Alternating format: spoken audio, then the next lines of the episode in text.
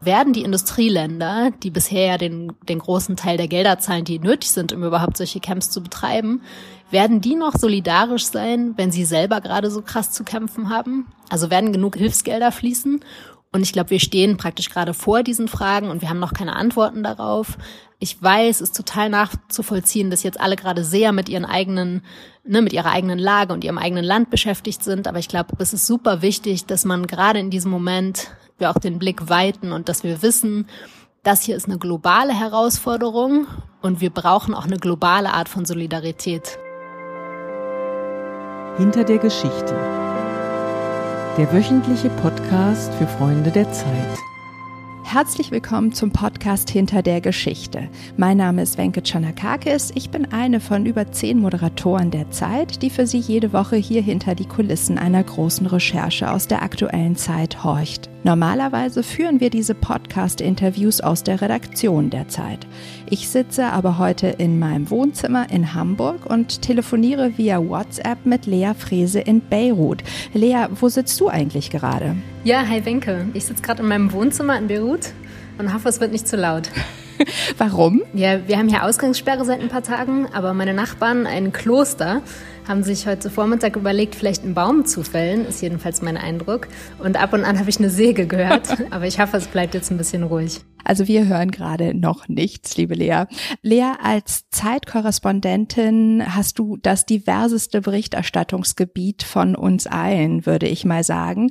Denn Lea, deine Aufgabe ist es ja, unsere Augen und Ohren zu sein für über 15 Länder. Ist das richtig? Ja, so viele dürften es ungefähr sein. Also zwischen Afghanistan und Marokko. Wahnsinn. Wie du da den Überblick bewahrst, wird vielleicht auch gleich nochmal Thema sein.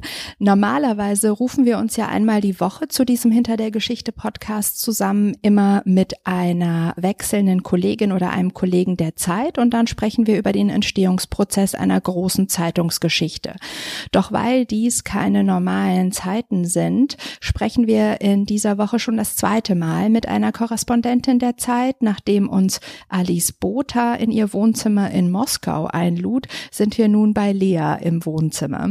Und wir wollen nicht über eine bestimmte Geschichte sprechen, sondern über das Leben und Arbeiten als Korrespondentin in diesen Corona-Ausnahmezeiten und über die Lage der Menschen in äh, den jeweiligen Berichtsgebieten. Danke, liebe Lea, nochmal, dass wir dich in Beirut anrufen dürfen. Beirut hat ja schon vor Tagen seine Grenzen und Flughäfen geschlossen. Warum bist du eigentlich immer noch vor Ort? Ja, ich stand plötzlich vor der unerwarteten Frage, ähm, ob ich gehe oder bleibe, auch wenn das vielleicht vorerst die letzte Möglichkeit ist, aus dem Land zu kommen. Und die Antwort zu finden war echt gar nicht so einfach für mich. Ich musste ziemlich viel abwägen. Was riskiere ich, wenn ich bleibe? Das Gesundheitssystem ist hier natürlich auch schon ohne die Epidemie nicht besonders gut aufgestellt. Kann ich von hier aus überhaupt besser berichten, außer als Deutschland, wenn ich in den nächsten Wochen vielleicht sehr viel einfach nur im Haus sein darf? Und was passiert eigentlich, wenn hier nicht nur eine Epidemie ausbricht, sondern eventuell auch Schlimmeres, es irgendwie zu Gewalt kommt oder sich die Krise anderweitig verschärft?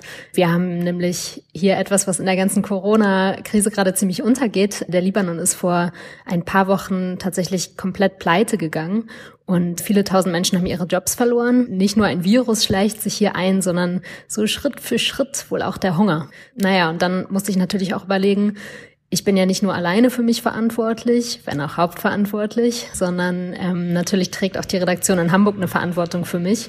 Und wenn ich bleibe, dann bedeutet das auch, dass ich den Kollegen dort etwas aufbürde.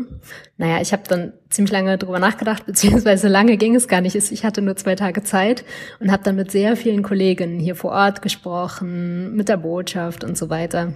Und letztlich bin ich zu dem Schluss gekommen, dass beide Optionen gehen und bleiben vertretbar sind, ich kein übergroßes Risiko eingehen würde, hatte aber auch schon einen Flug gebucht, einen günstigen und den Koffer gepackt, bin sogar rechtzeitig vom Wecker geweckt worden, um noch zum Flughafen zu kommen und konnte es mich dann einfach nicht über mich bringen zu fliegen. Das war dann am Ende doch irgendwie ein Bauchgefühl. Ich bin ja hier, um von hier zu berichten und um so ein Stück von der Lebenserfahrung hier auch nach Deutschland zu tragen. Und da fühlt es sich richtig an, jetzt auch erstmal hier zu bleiben. Und das ist natürlich auch mein Zuhause gerade.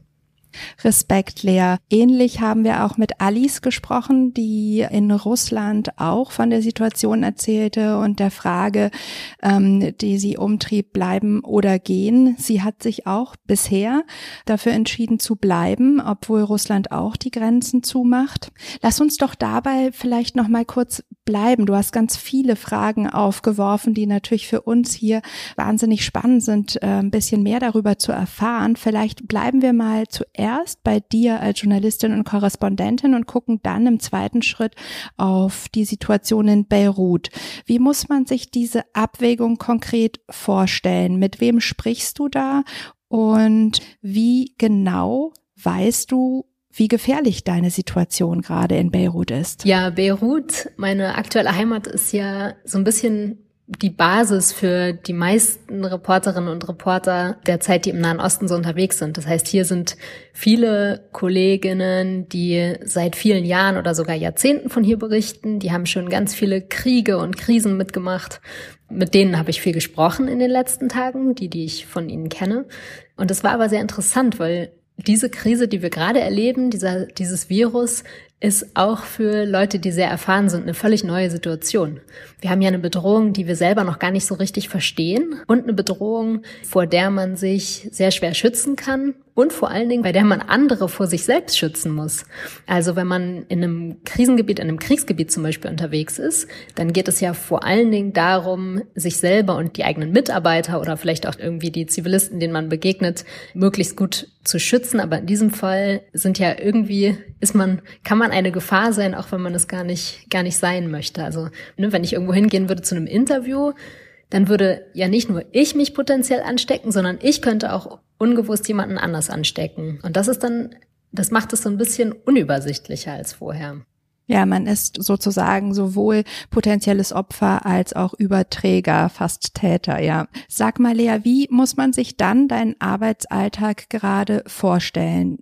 Bist du größtenteils in deiner Wohnung? Wie sprichst du mit Informanten, mit Kollegen? Ja, ich musste ein bisschen schmunzeln. In Libanon ist tatsächlich so dieser bisschen Alarmzustand zu Corona schon viel früher eingetreten als in Deutschland. Und als es bei euch irgendwie noch alles ganz ruhig war und wenn ich mal mit Familie gesprochen habe oder auch mit den Kollegen, war alles noch so, war das noch nicht so richtig Thema und man war irgendwie noch bei ja, war noch mit anderen Gedanken beschäftigt. Ähm, da ging das hier schon lange los. Also die Schulen sind hier schon seit Anfang März geschlossen.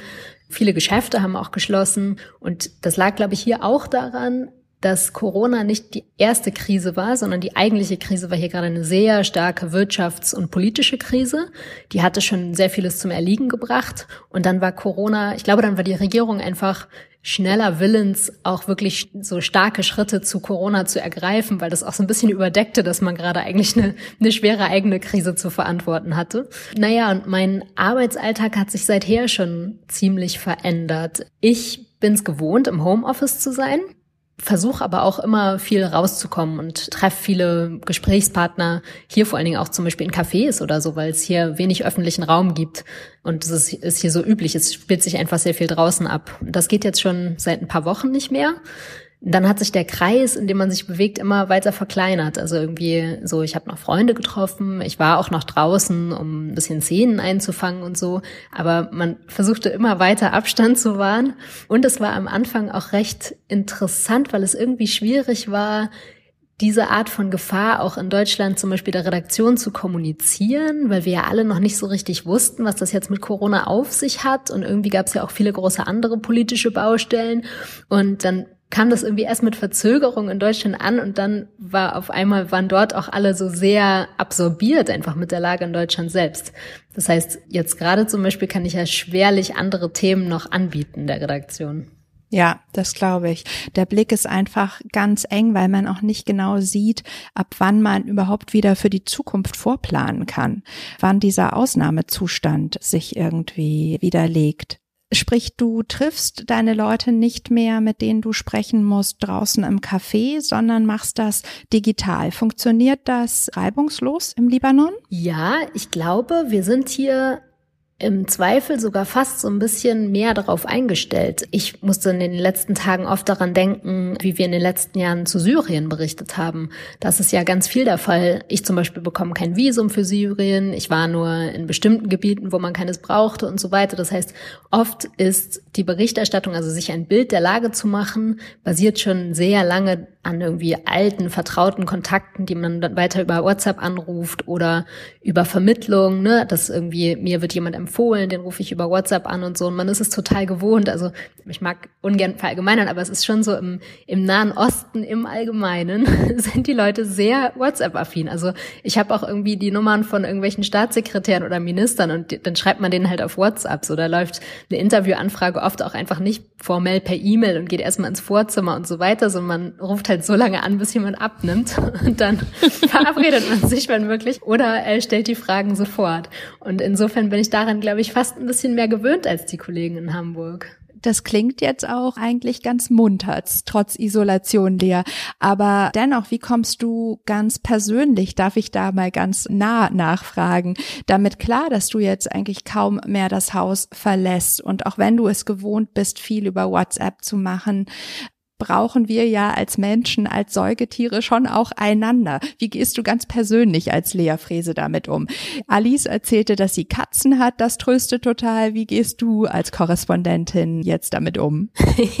ich habe Schnittblumen gekauft. ähm, also ein Grund dafür, also ein kleiner von vielen Gründen dafür, dass ich geblieben bin, war auch, dass ich wusste, hier habe ich irgendwie ein Netz von Leuten, denen es ähnlich geht. Also ich habe viele andere Journalisten oder auch Leute, die was anderes machen, aber so meine engsten Bezugspersonen, da wohnen viele recht in der Nähe, Beiruter Zirkel sind da klein und hier ist es so, es gibt jetzt eine Ausgangssperre. An bestimmten Orten weiß man auch, dass die Polizei im Zweifel irgendwie Strafzettel verteilt, wenn man rausgeht. Aber es ist noch so ein bisschen so ein allgemeiner Konsens, wenn man alleine geht und zum Beispiel irgendwie abends eine Runde um Block joggt oder irgendwie zu Fuß mal eben zur Apotheke geht oder einkaufen oder so, dann ist das alles noch okay. Und das war ehrlich gesagt für mich auch ein beruhigender Faktor zu wissen, so meine Leute sind in der Nähe, wir sind auch sehr solidarisch miteinander. Das ist total schön hier, also irgendwie dieses Gefühl von oder dieser Eindruck von Konkurrenz, weil wir doch alle Korrespondenten sind und so, den hatte ich hier noch nie. Man hat sich schon immer geholfen. Ich glaube, das liegt auch daran, dass wir alle oft in Situationen sind, die sehr unübersichtlich sind und man weiß, man ist einfach sehr dankbar, wenn man helfen kann und wenn man, wenn einem geholfen wird. Ja, und insofern, also Seit ich die Entscheidung getroffen habe, dann wirklich zu bleiben, geht's mir total gut. Die zwei Tage vorher mit dieser Abwägung, die habe ich schon als sehr, sehr stressig empfunden. So ein Limbo, so eine Unsicherheit, das ist ja oft, dann, ne, dann kann man sich auf nicht so richtig einstellen. Und ich finde, das setzt mir mehr zu oft als so, jetzt habe ich mich entschieden, jetzt habe ich mich an die Arbeit gemacht und jetzt sitze ich wieder viel am Telefon und äh, versuche Sachen in Erfahrung zu bringen und schreibe und telefoniere dann viel mit Freunden oder so. Gibt es schon ein Corona-Ritual, was ihr habt? ich glaube, dafür ist die, ist die Lage noch zu jung, aber ich musste ein bisschen schmunzeln, dass auf einmal auch Leute anrufen, die sonst, die sonst nie anrufen. Wer zum Beispiel? Also so Kollegen hier, die man sonst so, ne, die trifft man dann immer in der gleichen Bar und dann trinkt man Bier zusammen oder so. Und jetzt auf einmal irgendwie, gestern rief mich ein Freund an und so, der hat mich, glaube ich, noch nie von sich aus angerufen und wollte einfach mal sprechen. und das war irgendwie, das ist dann auch ganz schön, dass das dann, dass man auch weiß, dass das gemacht wird und dass man das selber machen kann. Und äh, Fun Fact, ich glaube, wir wussten alle nicht so genau, wie das aussehen wird hier mit den Lebensmittelgeschäften und ob die nicht doch irgendwie dann auf einmal von hier jetzt auf gleich irgendwas zumacht. Und wir hatten, glaube ich, alle ziemlich viel eingekauft. Und jetzt erzählen wir, also selbst ich, die wirklich sehr kochfaul ist und wirklich unbegabt, habe jetzt angefangen, sehr viel zu kochen und habe jetzt schon ganz viele Tupperdosen mit Suppe in meinem Gefrierfach. Und ich habe nicht gedacht, dass mir das in meinem Leben mal passiert. Das ist sehr vorausschauend von dir, liebe Lea. Du sag mal, wie muss man sich denn die Absprache Sprachen mit der Zeit jetzt vorstellen, wenn wir von der ganz persönlichen kochenden Lea wieder auf die reportierende umschwenken? Mit wem bist du im Austausch? Wie prüfst du jeden Tag neu deine Gefahrensituation und äh, wie reportierst du in Absprache mit Hamburg? Also wir sind sowieso ja recht regelmäßig in Kontakt als Korrespondenten mit Hamburg, wobei ja wahrscheinlich kommt immer so drauf an, wie, wie akut Sachen gerade sind. Im Moment, ich spreche, naja, fast täglich mit der Redaktion. Und klar, ich glaube, was sehr neu ist, ist, dass wir uns jetzt vorgestern war das, glaube ich, tatsächlich mal alle so als Korrespondenten zu einer Schalte zusammen telefoniert haben. Und das haben wir vorher nie gemacht. Wäre vielleicht gar nicht so schlecht gewesen ab und an. Aber das ist natürlich immer auch sehr zeitaufwendig und so. Man muss alle zusammenkriegen. Und das war eine sehr schöne Erfahrung. Wir hatten dann alle so eine Videokonferenz, wobei mein Internet meistens zu schlecht ist für Video. Deshalb bin ich dann immer nur mit Ton dabei, was den Vorteil hat, dass man in Pyjama sein kann. Und genau, dann haben wir uns alle, haben wir glaube ich fast zwei Stunden gesprochen und uns echt ausgetauscht. Wie ist die Lage gerade bei jedem? Das ist ja interessant auch in dieser Krise, dass sie das erste Mal vielleicht wirklich alle betrifft, aber alle Zeit versetzt. Ne? Also die China-Korrespondentin, die hat das Schlimmste schon durch. Alice in Russland, äh, der steht gerade die Entscheidung bevor, die ich vor ein paar Tagen getroffen habe und so. Das ist interessant, weil man sich dann so austauschen kann und weil wir natürlich alle in sehr unterschiedlichen Systemen auch leben, also politischen Systemen, die sehr unterschiedlich darauf reagieren. Apropos, Alice hatte uns auch erzählt, was natürlich der gravierende Unterschied ist von Corona bei ihr und bei uns hier hier in Deutschland jenseits des Zeitverzugs jetzt, sondern ist natürlich auch das politische System. Ob man diese Ausnahmesituation in einer Autokratie oder in einer Demokratie erlebt. Wie stabil sind denn die politischen Situationen bei dir gerade für diesen Ausnahmezustand? Ja, in meinem Fall erlebe ich diese Krise eigentlich in einem System, das gerade implodiert war. Das heißt, eigentlich ist es hier so nicht wie, wie betrifft Corona das ist, oder wie reagiert das System auf Corona, sondern wie reagiert das nicht vorhandene System auf Corona. Und was ich jetzt hm. bisher beobachten konnte und leider noch nicht so richtig ausrecherchieren, weil doch alles jetzt sehr schnell ging und sehr viel anderes auch zu tun und zu organisieren war, ist sehr spannend.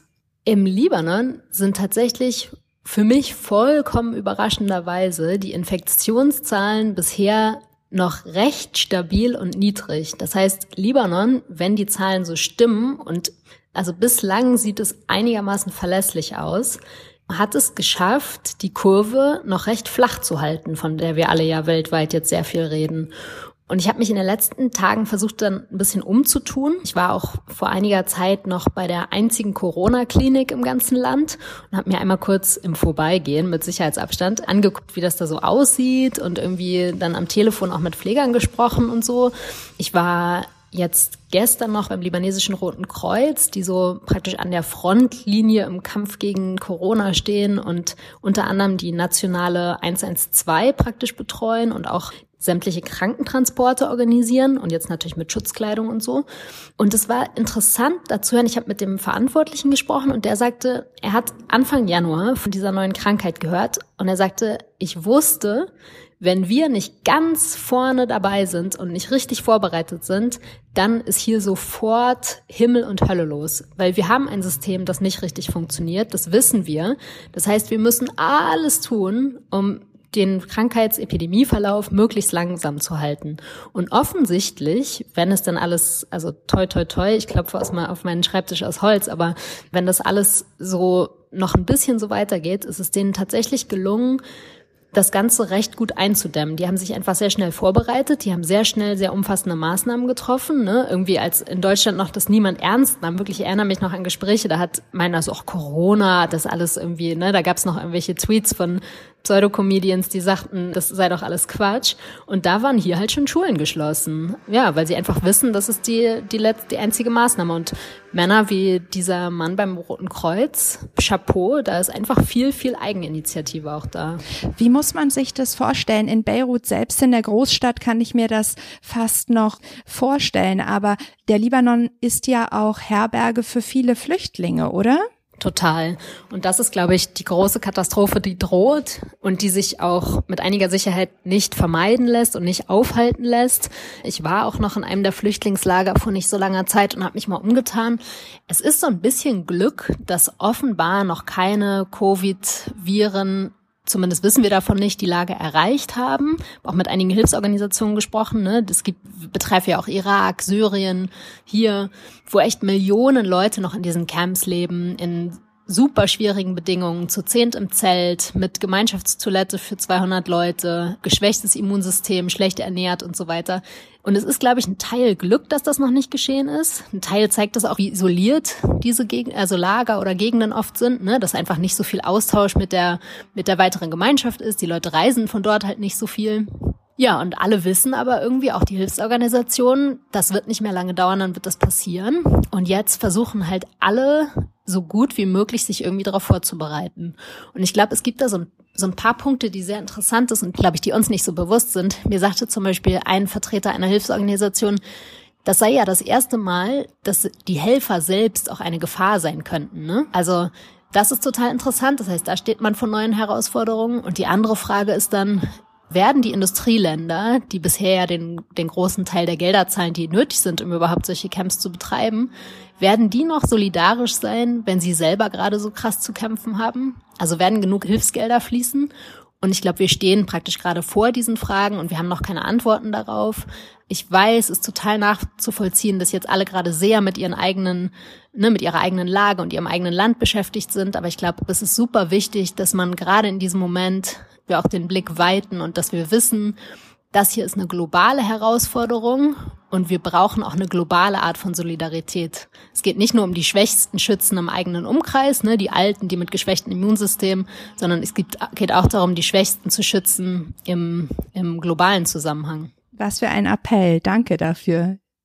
Ähm, du, liebe Lea, Jetzt hast du vom Alltag eben schon kurz erzählt, wie das in Beirut bisher, knock on wood, relativ flach nur verlaufen ist.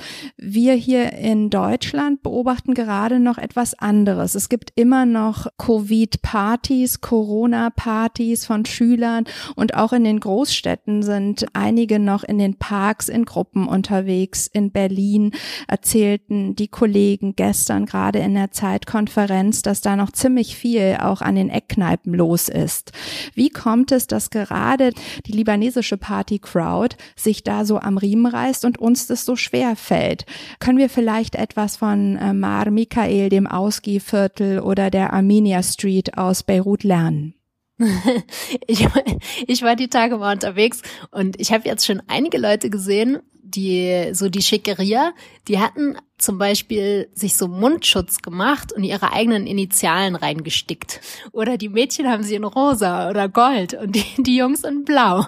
Ich glaube, das hört sich vielleicht ein bisschen lächerlich an, aber vielleicht haben einige Leute hier einfach ganz lustige Wege gefunden, so den Partydrang und irgendwie den, so die Passion für das etwas Ausgefallene einfach für eine Zeit mal vom Dancefloor ins eigene Zuhause zu verlagern. Und ich würde nicht darauf schwören, dass es hier keine Corona-Partys gibt und so weiter, aber also bisher ist das Ausgehviertel auf jeden Fall einfach ruhig, es ist auch einfach alles zu.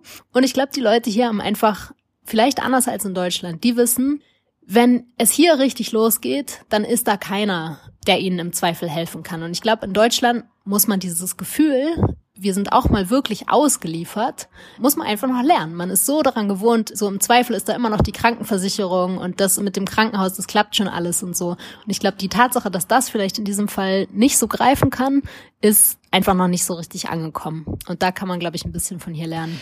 Der Libanon, vielleicht können wir darüber noch einmal kurz sprechen, steckt ja in einer gigantischen Wirtschafts- und Finanzkrise. Du erzähltest am Anfang davon, dass der Staat letztlich bankrott sei. Wie muss man sich da jetzt die Konsequenzen vorstellen und wie kann das Gesundheitssystem das perspektivisch weiter schultern? Also, Kurz bevor Corona so ein Ding wurde, bin ich nochmal äh, in den Norden des Libanon gefahren, äh, nach Akkad. Das ist so die, eine der ärmsten Gegenden des Landes. Und ich hatte ein paar Wochen vorher bei einer der Demonstrationen noch in Beirut, wir hatten ja hier eine große Revolution und es gab so verschiedene Phasen der Demonstrationen und bei einer der letzten davon hatte ich einen etwas älteren Mann kennengelernt. Wir hatten ganz kurz geschnackt, irgendwie mitten im Tränengas und er sagte, du weißt einfach nicht so, ihr versteht nicht, wie ernst es jetzt schon ist. Ihr hier in der Hauptstadt, ihr, ihr habt einfach noch keinen Blick dafür. Komm vorbei. Und ich bin dann zu ihm gefahren und der ist praktisch, ne, der ist nicht von irgendeiner NGO und nicht von keinem Politiker oder irgendwas, sondern der ist einfach, was hier, glaube ich, in den so marginalisierten Gegenden schon seit Jahrzehnten üblich ist, so von der lokalen Community in der man sich hilft. Denn der es schon immer irgendwelche Komitees gibt oder so, in denen Leute aktiv sind, einfach in der Nachbarschaft. Ne? Hier, wenn man, wenn jemand irgendwie mal ins Krankenhaus muss und sei es nur den Arm gebrochen, dann kostet das sofort 2.000, 3.000 Dollar. Und hier gibt's keine Versicherung und die Leute haben nichts. Das heißt, man hilft sich einfach in der Nachbarschaft, in der Familie und so weiter. Man leiht sich Geld. Das sind so Kreisläufe und der gehörte halt zu so einer kleinen Initiative. Und ich hatte ihn besucht und die Lage war schon so schwierig da oben. Ich glaube, die letzten Monate waren halt sehr akut. Ne? Es fehlt einfach total viel Geld und die ersten Familien haben einfach nicht mehr genug Geld, um sich Essen zu kaufen. Und da werden schon Lebensmittelpakete verteilt und so.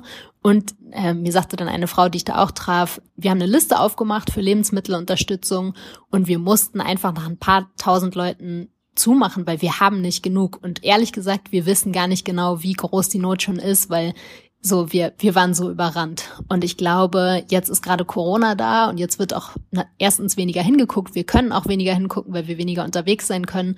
Und ich bin mir ziemlich sicher, dass uns das alles ziemlich um die Ohren fliegen wird und dass die Not schon sehr groß ist. Also vom Libanon werden wir auf jeden Fall noch hören. Und ich mache mir große Sorgen um die Menschen und ich mache mir noch größere Sorgen jetzt, da so die Länder, die vielleicht sonst noch hätten einspringen können und irgendwie spenden können oder so, weil die einfach sehr gerade mit sich selbst beschäftigt sind und wir werden sehen, was das jetzt bringt die nächste Zeit. Der Libanon ist ja ein Vielvölkerstaat. Welche Sprengkraft liegt deiner Meinung nach darin jetzt auch in der Krise? Der Rotkreuzmann, den ich gestern traf, der ich habe ihn darauf angesprochen und da sagt er, ah, guck mal hier. Und dann zeigte er mir so eine Karte des Libanon, wo so in kleinen Kringeln irgendwie eingezeichnet war, wo Fälle waren und wie viele.